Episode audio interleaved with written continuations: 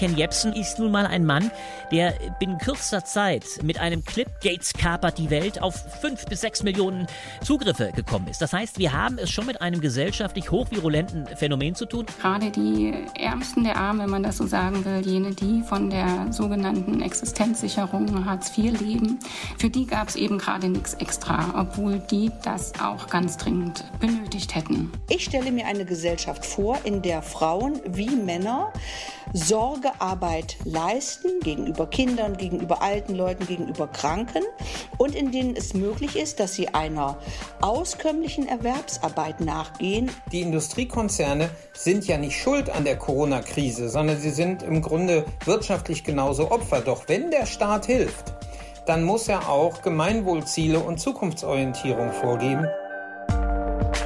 Blätter Podcast. Der Podcast von den Blättern für deutsche und internationale Politik und Detektor FM. Das ist die Juni-Ausgabe des Blätter-Podcasts. Hi und herzlich willkommen. Wir sprechen in dieser Folge über vier Texte aus den Blättern im Juni. Und zwar zuerst über Verschwörungsmythen und Widerstand. Dann darüber, wie arme Menschen in der Corona-Pandemie ignoriert werden.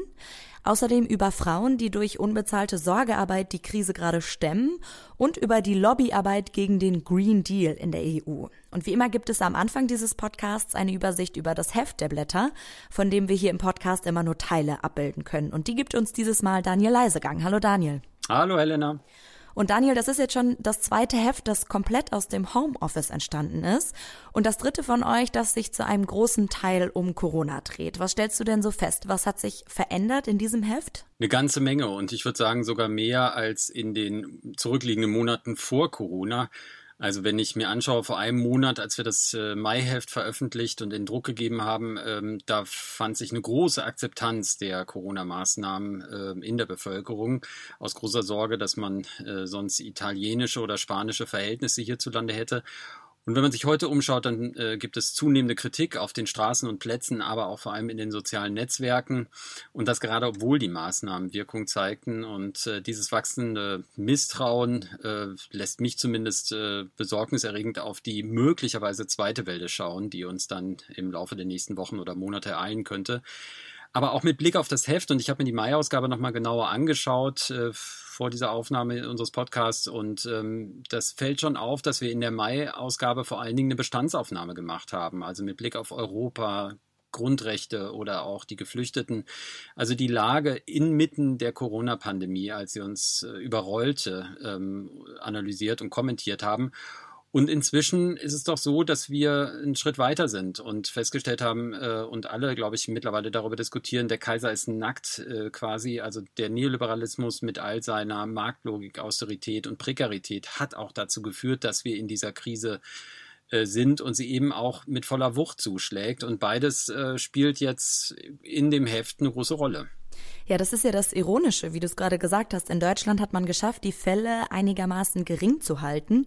Und jetzt kommt das, was man das Präventionsparadox nennt. Also gerade weil Deutschland bei der Vorbeugung der Pandemie so erfolgreich war, kommen jetzt einige auf die Gedanken zu sagen, dass die Maßnahmen überhaupt gar nicht nötig gewesen wären. Das kommt sehr gut im Text von deinem Kollegen Albrecht von Lucke raus, mit dem ich hier gleich spreche.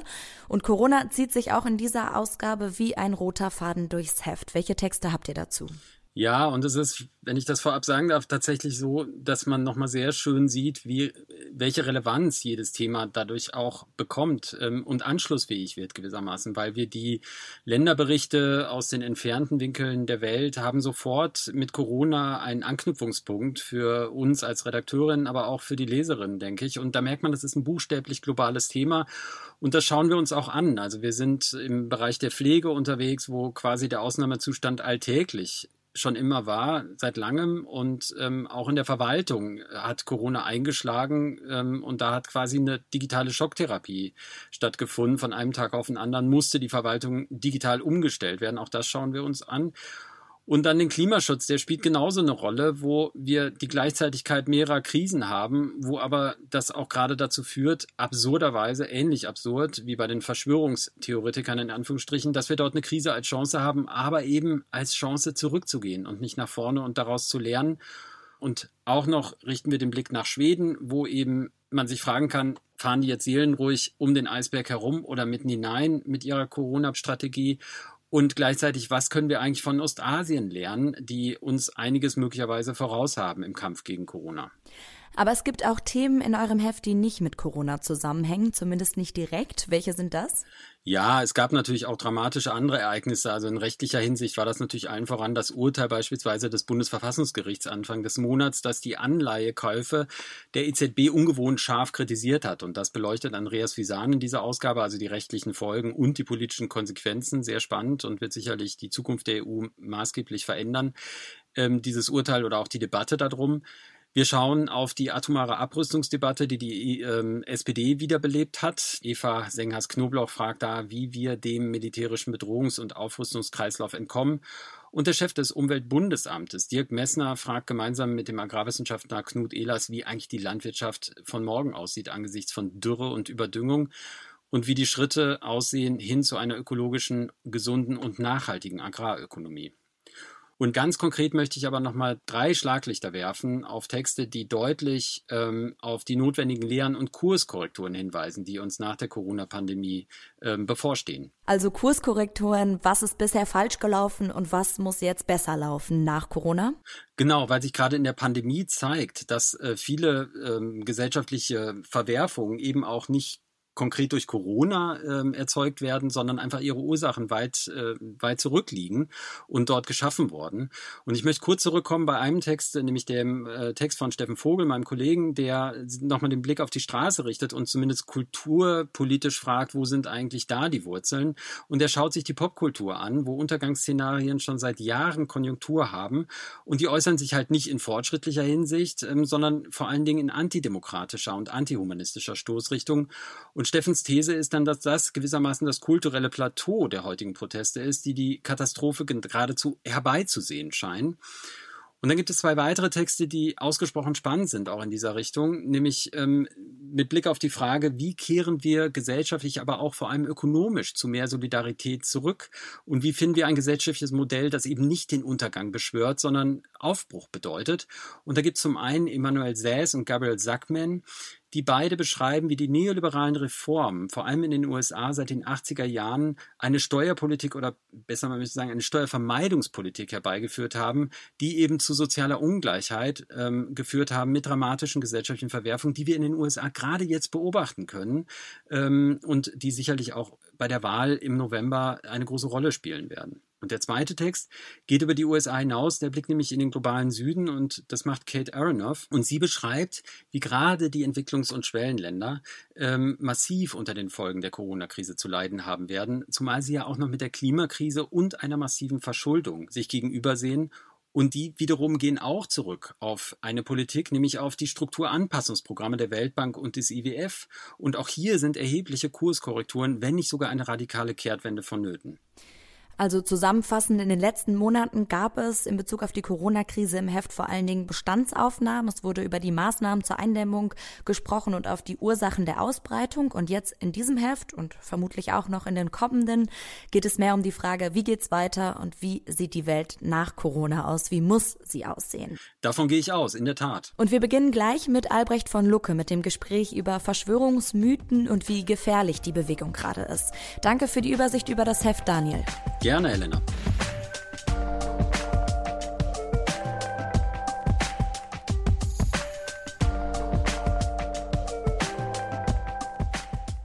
Verschwörungsgläubige sind in den letzten Wochen immer wieder auf die Straße gegangen oder waren bei Social Media laut. Sie wollen sich wehren gegen eine angebliche Corona-Diktatur als Herrschaft der Virologen. Einer der Hauptakteure der Verschwörungsmythen in Deutschland ist die selbsternannte Partei Widerstand 2020.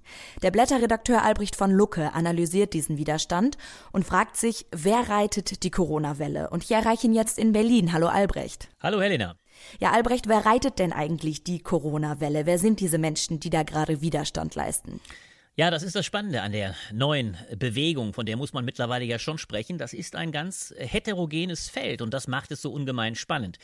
Ein heterogenes Feld deshalb, weil man bisher ja eigentlich äh, unter der neuen Rechten, wenn man es so nennen will, eigentlich eher eine hochautoritäre Bewegung begriffen hat. Also eine Bewegung, die für den starken Staat war. Ein starker Staat, der sich gegen die Flüchtlinge wendet. Das war die Bewegung der Jahre 2015 fortfolgende. Was wir heute erleben, und das macht es so spannend, ist eine neue Bewegung. Sie ist übrigens auch nicht ohne Grund im Südwesten der Republik besonders stark. Also im Osten haben wir eher das Phänomen, dass die Corona-Maßnahmen eher mit Zustimmung äh, beantwortet werden. Aber im Südwesten erleben wir so etwas wie eine ganz heterogene Bewegung äh, vor allem stark antietatistischer äh, grundierter Leute. Also Leute, die die Sorge haben, der Staat nimmt uns unsere Freiheitsrechte ab. Das sind beispielsweise Impfgegner. Das sind Leute äh, zum Teil aus einer, ja, äh, vulgär, ich nenne es mal so, vulgär radikaldemokratischen, anarchischen Ecke, die rechtsanarchischer äh, Art sind, äh, von dem Stile, dass sie sagen, mir geht nichts über mich, ich will nicht, dass der Staat mich irgendwie einschränkt. Und das sind, ist eine ganz andere Seite als die, die wir also klassischerweise unter rechts begreifen. Aber, und das macht es so prekär, diese neu Rechten nenne ich es mal so, oder neu anti, anti-autoritären in dem Sinne äh, des Antistaatlichen, die sind sehr ansprechbar für Verschwörungstheoretiker, wie beispielsweise Ken Jebsen, die hinter all dem jetzt eine große Verschwörung, meist eben von Bill Gates ausgehend, äh, vermuten oder das andeuten, insinuieren, dass sich dort eine große Krake auftut, äh, Bill Gates an der Spitze, aber der all seine Marionetten bis zu Angela Merkel und Herrn Drosten an der Strippe hat, äh, die letztlich nichts anderes im Schilde führen, als die Bevölkerung zu impfen und mit einem äh, Chip zu versehen, um auf diese Weise, so ist ja die Ideologie dahinter, die Weltbevölkerung um die Hälfte zu reduzieren. Das wird erstaunlicherweise von solchen Leuten geglaubt, die, und das macht es dann nochmal interessant, eigentlich davor ziemlich unpolitisch waren. Und das ist diese Heterogenität dieser neuen Bewegung und das macht sie ein Stück weit auch so gefährlich, weil so viele Leute dort manipulierbar sind.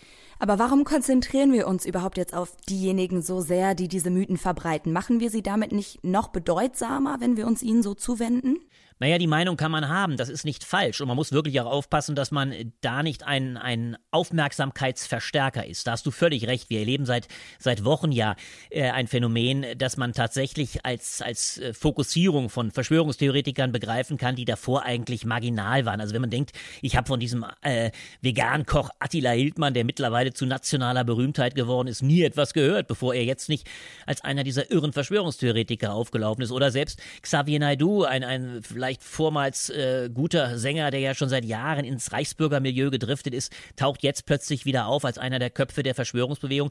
Das ist in der Tat, man muss aufpassen, äh, eine Tat ein Problem. Aber Ken Jebsen, wenn man es als die dritte Figur vielleicht beleuchtet, ist nun mal ein Mann, der binnen kürzester Zeit äh, äh mit einem Clip äh, Gates kapert die Welt auf äh, fünf bis sechs Millionen Zugriffe gekommen ist. Das heißt, wir haben es schon mit einem gesellschaftlich hochvirulenten Phänomen zu tun und da taucht die Frage auf, die ist gesellschaftlich gesellschaftlich relevant. Wie kommt es, dass so viele, die politisch davor eher äh, abwesend waren, äh, apolitisch fast, äh, interessiert primär an anthroposophischen, esoterischen Fragen, dass die plötzlich so erreichbar sind von einer großen Manipulationsideologie? Und das muss man dann schon beleuchten, zumal es eben doch äh, zu einem gesellschaftlich relevanten Faktor zu werden droht. Du ziehst in deinem Text auch den Vergleich zu 2015 zur sogenannten Flüchtlingskrise in Deutschland.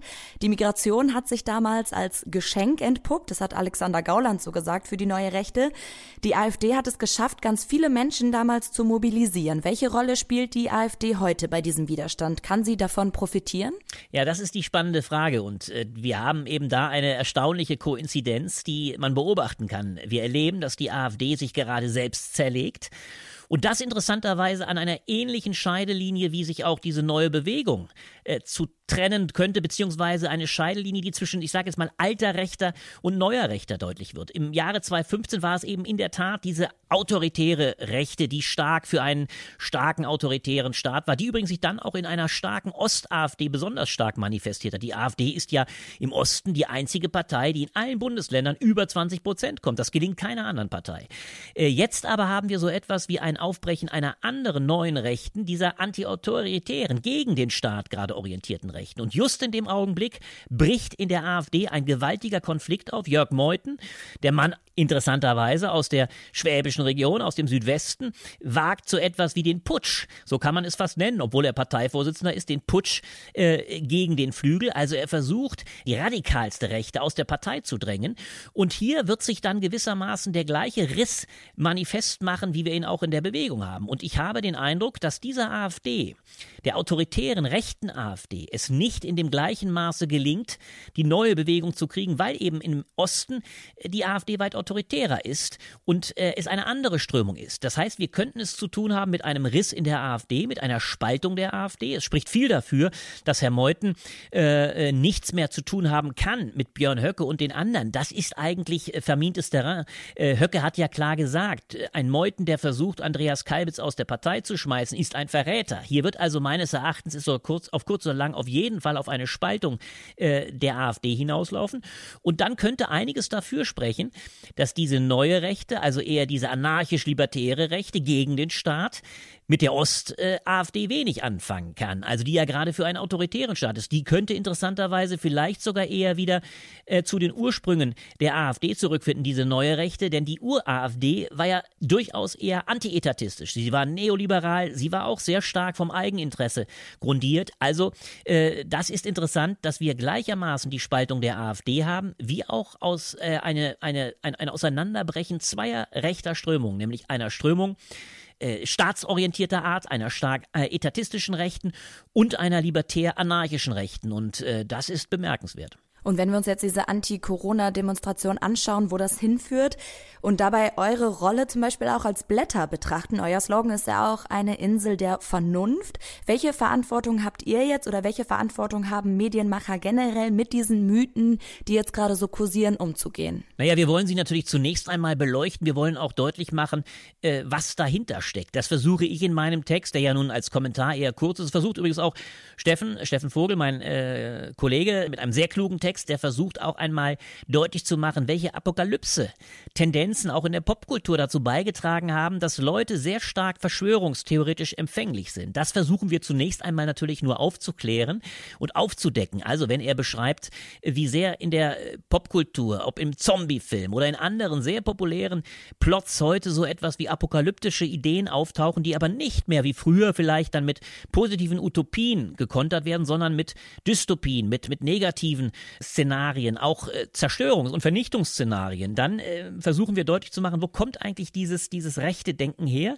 Äh, wir haben da gar nicht allzu sehr die Hoffnung, denn das ist ja die zweite Frage, die, die Hoffnung, äh, die Betroffenen aufzuklären. Das ist ja bekanntlich sehr schwer. Man, man kann, wenn man mit Psychologen spricht, äh, erfahren, wie schwer es ist, äh, Leute, die im Dunst von Verschwörungsideologien sind, die wieder zu einer aufgeklärten Position zu bewegen. Aber überhaupt einmal die Machtverhältnisse selbst zu beleuchten, ich glaube, das das ist äh, Aufgabe der Blätter und zu gucken, wo kommt das her, was sind die Ursachen äh, und vor allem natürlich auch die Frage, das ist ja auch Teil meines Textes, wie kann man politisch damit umgehen? Also ist es zum Beispiel so, äh, dass diese Tendenz einer Strömung, die ganz stark Individualinteressen geleitet ist, die ganz stark sagt, mein Interesse geht mir über alles. Ist überhaupt die politische Lage so beschaffen, dass der Staat die Autorität aufbringt, ein Gemeinwohlinteresse dagegen überhaupt geltend zu machen. Meine Sorge ist ja, das bringe ich in dem Text zum Ausdruck, dass diese Strömung der äh, Egomanen, äh, derer, die sagen, mir geht nichts über mich, also die sich eigentlich stark dem Gemeinwohl entziehen, weil sie sagen, äh, mein Interesse ist weit höher ansehen. Im Gegenteil, ich vermute hinter dem Staat eigentlich nur eine große Verschwörung.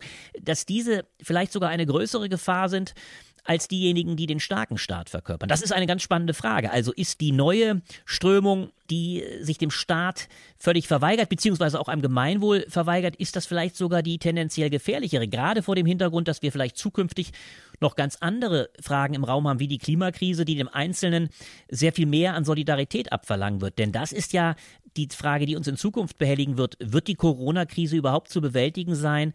ohne eine große nationale Gesamtanstrengung, also etwas wie einen großen nationalen Lastenausgleich vielleicht. Das sagt der Blätterredakteur Albrecht von Lucke. Vielen Dank, Albrecht. Ich danke dir, Helena.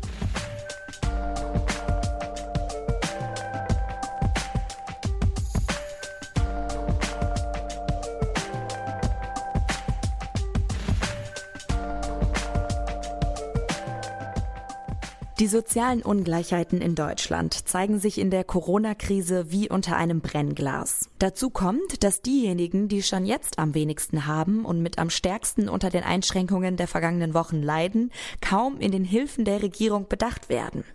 Wie arme Menschen in Deutschland in der Corona-Pandemie ignoriert werden, beschreibt die Blätterredakteurin Annette Mengel in ihrem Text und darüber spreche ich mit ihr. Hallo Annette. Hallo Helena.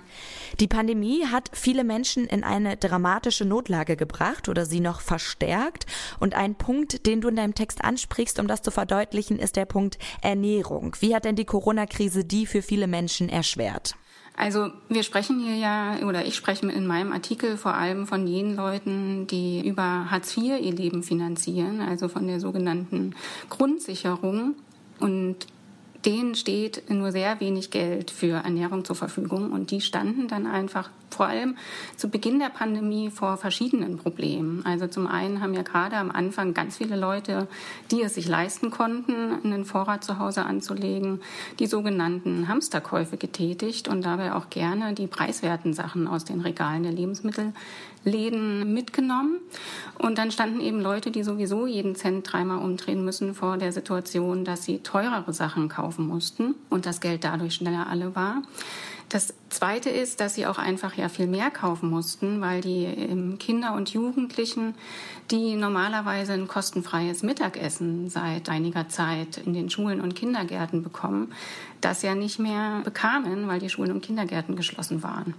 Das heißt, die Leute mussten mehr einkaufen, mussten mehr Geld dafür ausgeben. Und als drittes kam dazu, dass die Tafeln, die seit vielen Jahren eine inzwischen unablässige Unterstützung für Menschen mit wenig Geld sind, nicht nur für Hartz-IV-Empfänger, auch für Geringverdiener und Rentnerinnen und Rentner, die viel zu wenig Rente bekommen, dass die Tafeln äh, nach und nach schlossen im gesamten Land. Und zwar zum einen deshalb, weil die Supermärkte alle ihre Sachen verkaufen konnten und deswegen nichts mehr spendeten und aber auch die Restaurants geschlossen hatten und deswegen keine Lebensmittel mehr übrig waren, die normalerweise an die Tafeln gehen.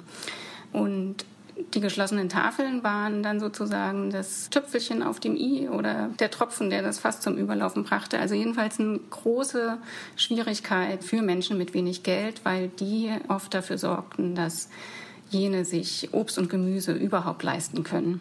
Und das alles fiel weg und stellt für die Leute einfach ein enormes Problem dar. Ein weiteres Problem, das du beschreibst, ist die Bildungskluft zwischen Schülerinnen und Schülern. Inwiefern wurde die denn durch die Pandemie noch größer? Ja, das zeigte sich auch ganz deutlich. Also zum einen ist es in der Bundesrepublik ja nach wie vor so, auch wenn es ein bisschen besser geworden ist, dass hierzulande der Bildungserfolg von Kindern und Jugendlichen immer noch sehr stark vom Bildungshintergrund und auch vom finanziellen Hintergrund der Eltern abhängig ist. Also es da eine, einen sehr großen Zusammenhang gibt. Und das verstärkte sich in der Krise jetzt natürlich auch nochmal ganz stark. Zum einen dadurch, weil Hochqualifizierte, also Menschen mit einem sehr hohen Einkommen, die haben zum einen viel häufiger zu Hause Homeoffice machen können als zum Beispiel Geringverdiener. Das heißt, die konnten ihre Kinder auch viel stärker bei allen Problemen, die es in allen Familien gab und Schwierigkeiten, Homeoffice und Homeschooling zusammenzubringen, die konnten ihre Kinder zum einen schon viel stärker unterstützen als äh, die Verkäuferin, die eben den Laden am Laufen halten musste. Ähm, aber auch ganz massiv zeigt sich das bei der digitalen Ausstattung der Haushalte. Also gerade jetzt in der Pandemie waren die Lehrer und Eltern und Schüler angehalten, äh, möglichst digitalen Unterricht äh, zu machen. Das scheitert aber vielerorts schon einfach daran, dass die Kinder äh, in manchen Familien oder in viel zu vielen Familien einfach überhaupt keine technische Ausstattung dafür haben. Und dass hierzulande das eben nicht so ist wie in Finnland, wo jedes Kind ein Tablet hat äh, mit den ähm, installierten Apps zur Kommunikation und zur Aufgabenbearbeitung. Diese technische Ausstattung hier einfach überhaupt nicht flächendeckend zur Verfügung steht. Und das alles zusammen verstärkt einfach die Kluft äh, noch mal viel stärker. Und hinzu kommt dann natürlich noch mal eins, besonders gerade in sogenannten Brennpunktschulen kommt dann sicher auch noch dazu, dass zu Hause einfach oft kein Raum da ist, viel zu viele Kinder oder viel zu viele Menschen in viel zu kleinen Wohnungen auf einem Raum sind, es keinen Schreibtisch gibt. Und wenn es Eltern gibt, die selber Schwierigkeiten haben, eine Struktur für sich in den Tag zu kriegen, das natürlich dann auch nicht schaffen für die Kinder den ähm, Wochenplan, der von der Schule kommt, zu strukturieren und das zu bearbeiten. Und vielleicht noch ein letzter Punkt. Gerade auch, wenn es Eltern gibt, deren Muttersprache nicht Deutsch ist, fallen die wahrscheinlich, wenn sie die Sprache noch nicht so gut können, auch einfach de facto als Ersatzlehrer aus, weil sie die Aufgabenstellung überhaupt nicht verstehen können. Und da hängt es dann nochmal ganz stark davon ab, wie die Lehrerinnen und Schulen einfach mit der Situation umgehen. Also wenn die sowieso schon gut dabei sind und guten Kontakt zu ähm, Schülern und äh, Eltern gehalten haben vorher, dann konnten sie versuchen, das irgendwie aufzufangen durch enormen Aufwand. Aber das steht und fällt damit dann natürlich äh, mit dem persönlichen Engagement. Es wurden ja jetzt vom Bundestag eigentlich schon relativ schnell viele Hilfen für Menschen beschlossen, die durch die Corona-Krise in finanzielle Nöte geraten sind. Es gab das Kurzarbeitergeld, es gab Erleichterungen beim Kinderzuschlag. Was sind aber dabei noch die Punkte, die dringend fehlen? Ja, es gab äh, sozusagen, man muss einfach tatsächlich festhalten, obwohl es Leute gab, die schon frühzeitig gesagt haben, wir müssen besonders auf die Ärmsten der Armen achten, ähm, hat sich für die hm, nicht so richtig was getan. Also es ist tatsächlich ganz schnell ganz viel passiert. Kurzarbeitergeld wurde jetzt im Mai nochmal erhöht und es gab auch für Menschen mit wenig Einkommen sozusagen, die können jetzt ähm, einfacher den sogenannten Kinderzuschlag bekommen. Aber eben gerade die Ärmsten der Armen, wenn man das so sagen will, jene, die von der sogenannten Existenzsicherung Hartz IV leben, für die gab es eben gerade nichts extra, obwohl die das auch ganz dringend benötigt hätten. Also die sind äh, mal wieder durchgerutscht, obwohl der Paritätische Wohlfahrtsverband ähm, und der DGB und Linkspartei und Grüne mehrfach das thematisiert haben gab es selbst jetzt im Mai, als das zweite Sozialpaket verabschiedet wurde, haben sich ähm, SPD und CDU zusammen mit der AfD ähm, gegen einen Antrag gestellt, wenigstens eine Einmalzahlung oder ein paar Monate lang die Existenzsicherung für Kinder und Jugendliche zu erhöhen. Das äh, wäre dringend nötig gewesen, um einfach die schwierigen Zeiten ein bisschen abzufedern, weil es ja einfach ganz grundsätzlich schon seit Jahren Kritik gibt, dass Hartz IV einfach nicht zum Leben reicht. Das hat sich jetzt hier in der Krise noch mal ganz deutlich gezeigt. Wenn wir das also zum einen sehen, eigentlich werden die Ärmsten der Armen gar nicht mitbedacht. Trotzdem bringt ja auch diese Krise so ein bisschen Hoffnung mit sich, dass wenn sich zum Beispiel soziale Ungleichheit so deutlich zeigt, dass sich vielleicht in der Sozialpolitik auch danach was ändert. Wie denkst du, bist du da hoffnungsvoll? Na, ich fürchte eher, dass sozusagen jetzt so viel Geld für so viele andere und vor allem so für so viele andere Bereiche, die starke Lobbygruppen haben, ausgegeben wird, dass es einen ganz starken Verteilungskampf geben wird. Und ähm, leider sind da die, die quasi ziemlich weit unten stehen, nicht so lobbymäßig stark vertreten. Deswegen braucht es da ziemlich viel Druck, damit sich da was tut. Und ich bin da leider eher skeptisch. Das sagt die Blätterredakteurin Annette Mengel. Vielen Dank, Annette. Ja, sehr gerne. Bis zum nächsten Mal, Helena.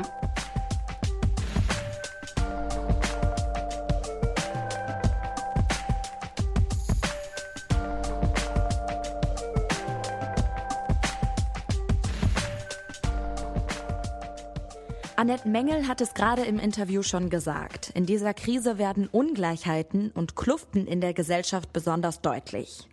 Das zeigt sich auch im Punkt Sorgearbeit. Frauen haben die größere Last zu schultern. Sie halten die Gesellschaft am Laufen. Und sie stemmen dabei oft eine Doppelbelastung, nämlich aus Erwerbs- und Sorgearbeit.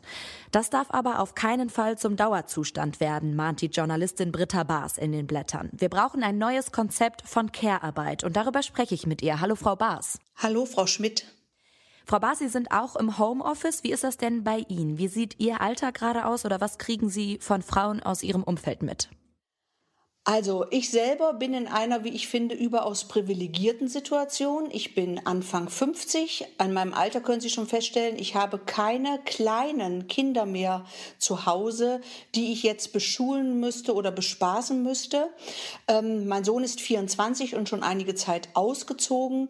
Ähm, ich bin also hier gemeinsam mit meinem Mann, der ebenfalls Journalist ist, Agenturjournalist, ähm, in einem angenehmen Umfeld arbeitend daheim und kann mir meine Zeit weitgehend selber einteilen. Mir geht es wahnsinnig gut und das sage ich im Blick darauf, dass es ganz vielen Leuten im Augenblick ganz schlecht geht, nämlich weil sie alles gleichzeitig im sogenannten Homeoffice stemmen müssen. Um das Ungleichgewicht vielleicht nochmal deutlich sichtbar zu machen, wie groß ist denn diese Gender Care Gap? Also wie viel unbezahlte Fürsorge, Pflege und Betreuungsarbeit leisten Frauen gerade mehr als Männer? Es gibt so ein paar Untersuchungszahlen. Man kann sagen, im Alter von 34, 35 Jahren liegt der Gender Care Gap in Deutschland zwischen Frauen und Männern bei 110 Prozent. Das heißt, es ist ein gigantisches Ungleichgewicht, das auch schon vor der Corona-Pandemie da war. Die Pandemie selber fokussiert das aber jetzt. Wir sehen jetzt Dinge, die wir vorher gar nicht so ganz klar angeschaut haben. Jetzt treten sie ins grelle Licht und die große Chance, die darin besteht, ist, daran nun auch gesellschaftspolitisch etwas Grundlegendes zu ändern und das scheint mir nötig. Vielleicht müssen wir aber trotzdem noch mal darauf hinweisen, dass unbezahlte Arbeit nicht von allen Frauen gleichzeitig geleistet wird. Wer ist denn vor allem davon betroffen? Also es sind vor allen Dingen jene Frauen, die zum Beispiel in Partnerschaften mit kleinen Kindern leben. Häufig ist äh, die Arbeitsaufteilung zwischen Paaren so, dass die Frauen dann in so einer Phase, wo die Kinder klein sind, wo unter Umständen parallel auch noch ältere Teilnehmer der Familie äh, versorgt werden müssen, gepflegt werden müssen, dann zu Hause bleiben, ihrer eigentlichen Erwerbstätigkeit nicht nachgehen. Und dieser Zustand dauert oft viele Jahre an. Manchmal gucken Frauen hinter sich und sagen, oh, ich bin jetzt ja um die 45. Wie sind eigentlich die letzten Jahre verflogen? Und ich habe in der Zeit quasi kein eigenes Geld verdient. Ähm, wenn so eine Frau Glück hat, dann hat die Ehe unterdessen gehalten und es gibt eine Chance, sich nochmal neu kreativ in das Berufsleben hineinzubewegen. Aber häufig passiert das auch nicht. Das heißt, für die Frauen ist es eine dramatische Situation, in der sie ganz viel für die Gesellschaft geleistet haben, indem sie nämlich Kinder großgezogen und gebildet und gepflegt haben und sich auch um ältere Menschen gekümmert haben, aber sie selber sind dabei auf der Strecke geblieben. Und dazu kommt, dass unbezahlte Arbeit, zum Beispiel Pflegearbeit ähm, oder Putzarbeit, oft an migrantische Frauen weitergegeben wird. Das kommt erschwerend hinzu. Also es ist natürlich so, dass wir in einer Gesellschaft in der Bundesrepublik Deutschland leben, die einerseits zu loben ist, weil sie in den letzten Jahrzehnten ganz viel Gleichstellungspolitik vorangetrieben hat, ähm, ganz viele Möglichkeiten eröffnet hat, Frauen Teilhabe an politischen und gesellschaftlichen Prozessen zu geben, die vorher nicht da waren. Aber im äh, Subtext, subkutan sozusagen, ist die Gesellschaft durchaus männerorientiert. Man kann auch sagen, patriarchal geblieben. Das heißt, in dem Moment, wo Frauen gut verdienen, auf die sprachen Sie ja an, ähm, im Erwerbsprozess äh, vorankommen, Karrieren machen, äh, sind sie trotzdem in der Situation, dass plötzlich der Vater alt und gebrechlich wird. Wenn sie diese Arbeit der Sorge dann nicht selber leisten können und wollen, geben sie sie weiter an Sorgearbeiterinnen, die manchmal in 24-Stunden-Jobs im Privathaushalt über Monate hinweg diese Arbeit der Sorge leisten. Unterbezahlt, ähm, häufig unter ganz schwierigen Bedingungen, weil sie wiederum selbst in ihren Ländern, also in Polen, in Rumänien, in Bulgarien etwa, ihre eigenen Familien und eigenen zu versorgenden Personen zurücklassen müssen und die wiederum von anderen Personen versorgt werden müssen. Also es ist ein Care Chain, der ähm, mittlerweile über 300.000 Frauen vor allen Dingen nach Deutschland führt, der aber hochproblematisch ist in der ethischen Gestaltung. Sie haben es jetzt gerade schon ein paar Mal angesprochen. Ich würde es gerne noch mal auf den Punkt bringen. Dieses Ungleichgewicht war schon vorher da, zeigt sich aber eben in der Krise ganz besonders. Und unsere Gesellschaft funktioniert eben nur deshalb so reibungslos, weil es diese unbezahlte Arbeit gibt. Welches grundsätzliche Problem in der Struktur unserer Gesellschaft müssen wir jetzt also angehen? Wir müssen angehen das äh, große Feld Geschlechterpolitik. Ich habe das ja eben schon mal kurz erwähnt. Wir haben Frauenförderung politisch betrieben. Das kann man nicht sagen, dass wir das nicht getan hätten.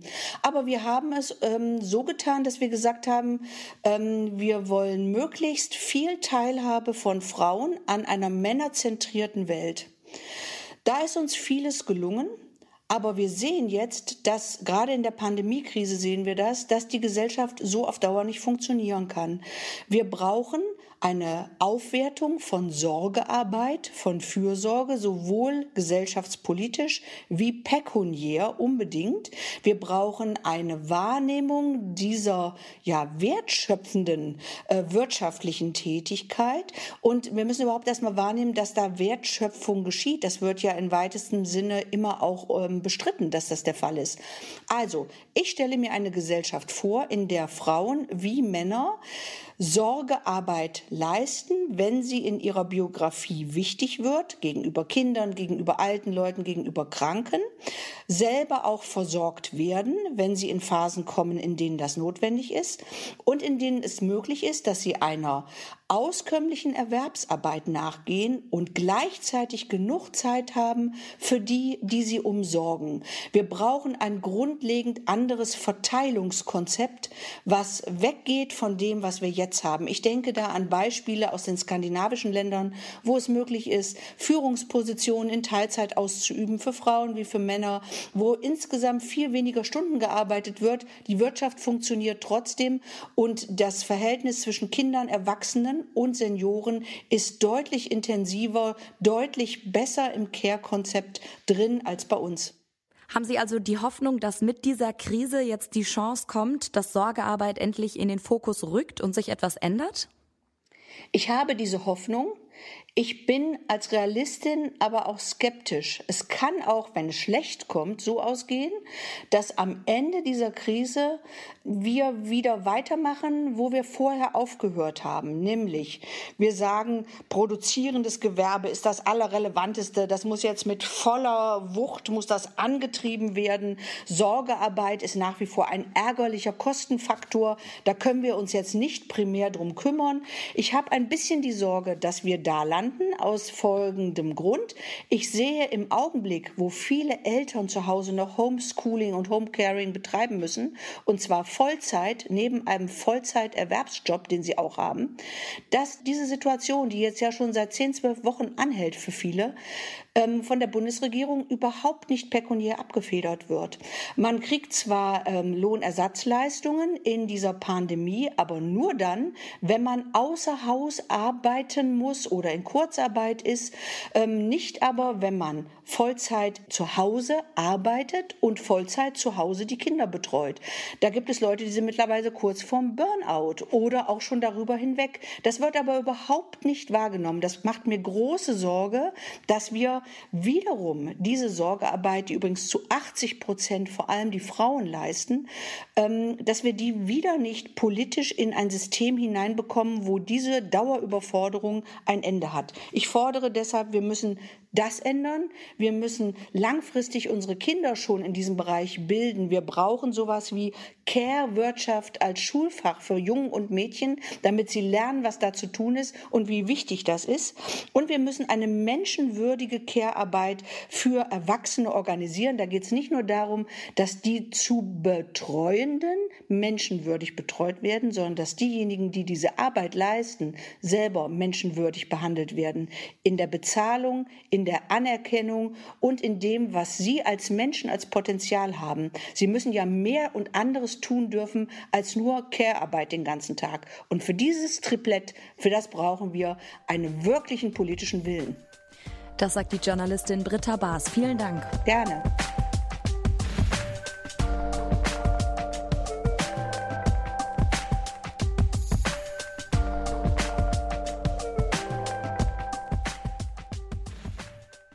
Die Corona-Krise scheint die Klimakrise ein Stück weit zu verdrängen. Zumindest aus den Schlagzeilen und aus vielen Köpfen.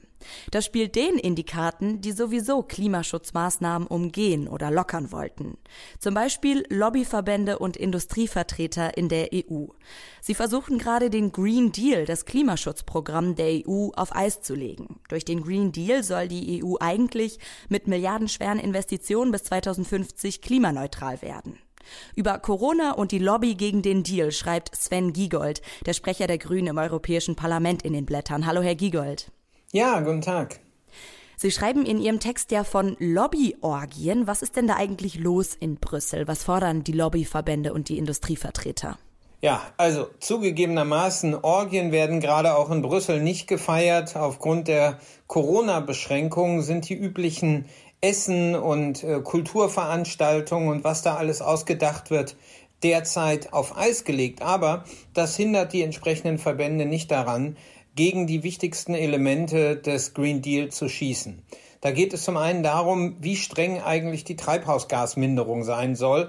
Wir merken ja an der Dürre gerade, wie nötig das eigentlich wäre oder auch der Blick in Richtung Regenwald mahnt, was eigentlich nötig wäre. Aber manche sagen, äh, gerade auch die großen Lobbyverbände, minus 55 Prozent oder was wirklich nötig ist, minus 65 Prozent gegenüber 1990, das ist zu viel.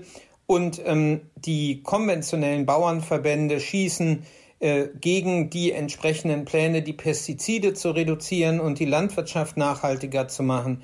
Und besonders unangenehm äh, fällt auch der deutsche Verband der Automobilhersteller auf, die nicht möchten, dass die CO2-Werte für die Autos weiter verbessert werden, obwohl das sogar schon geltendes Gesetz ist dass die entsprechenden Regeln verschärft werden sollen. Stattdessen streitet man lieber für eine Kaufprämie, selbst für Autos, die schlechter sind, als das, was in der EU zukünftig noch zulässig ist. Und womit werden diese Forderungen begründet? Ja, in, äh, heute ist alles Corona. Äh, also das heißt, äh, jede Lobbyforderung, das beobachtet man auch in anderen politischen Feldern, ist immer Corona. Und äh, das Motto ist, wir haben jetzt schon die Corona-Krise, jetzt können wir uns nicht noch den Klimaschutz leisten oder zumindest nicht so schnell oder nicht so doll oder wir sind ja eigentlich dafür, aber bitte nicht bei mir, sondern woanders, in einem anderen Sektor. Das ist natürlich das Gegenteil von wirtschaftlich klug. Denn ähm, wenn wir jetzt Geld ausgeben für den äh, Wiederaufbau nach Corona, was dringend notwendig ist, dann müssen wir das in Sektoren ausgeben und in zukunftsfähige Investitionen, die uns Zukunft auch wettbewerbsfähig machen und Arbeitsplätze sichern. Und zu sagen, äh, bitte nicht keinen Klimaschutz, bedeutet eigentlich nur zu sagen, äh, bitte nicht in Zukunft wettbewerbsfähig, bitte nicht in Zukunft erfolgreich. Äh, daher ist das doch sehr auf die kurzfristigen äh, Profite äh, von den bestehenden alten Technologien gemünzt.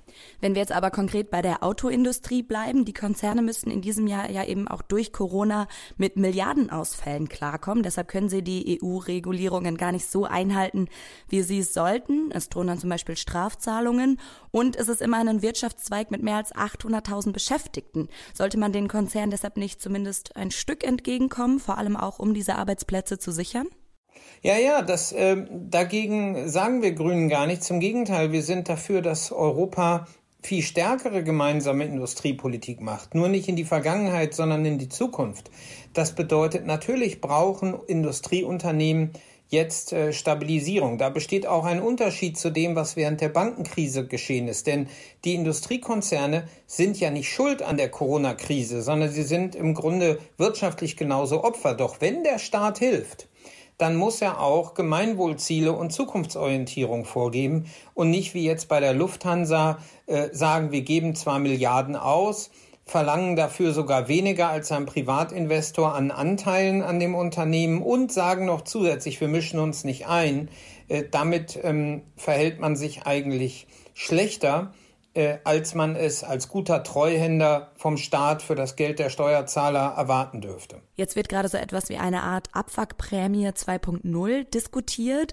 Dadurch soll die abgestürzte Nachfrage wieder angekurbelt werden durch staatliche Prämien für den Kauf eines Neuwagen. Warum ist das in Ihren Augen keine gute Chance, die Branche wieder in Schwung zu bringen?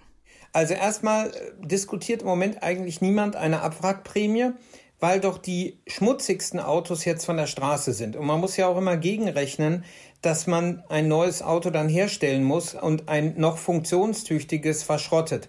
Und ein relevanter Teil der CO2-Emissionen des Rohstoffverbrauchs kommt ja auch durch die Herstellung des Autos. Daher geht es jetzt eigentlich immer um Kaufprämien.